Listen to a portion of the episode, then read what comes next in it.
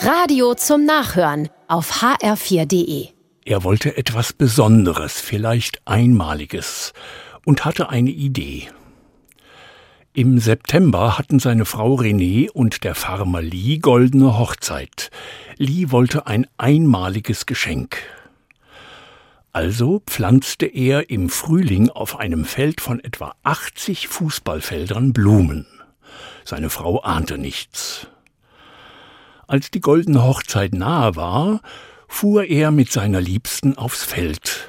Dort blühten sage und schreibe 1,2 Millionen Sonnenblumen, ein Meer aus Gelb. Seine Frau war überwältigt, als seien nachts Engel gekommen und hätten das Feld prachtvoll angemalt. Das Ehepaar und die Gäste kamen aus dem Staunen nicht mehr heraus. So schön kann Liebe sein.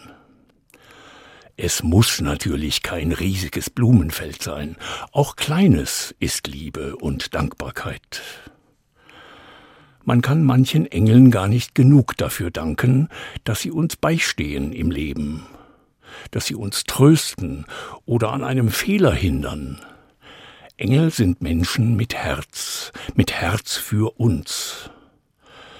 Es sind keine fremden Wesen aus dem Weltall, sondern einfach Menschen, die mit uns fühlen, in Gottes Namen natürlich. Und wenn so ein Mensch neben uns ist und uns beisteht, darf man schon mal überwältigt sein und dankbar. Wir sind nie alleine. Wir sind auch getragen, behütet.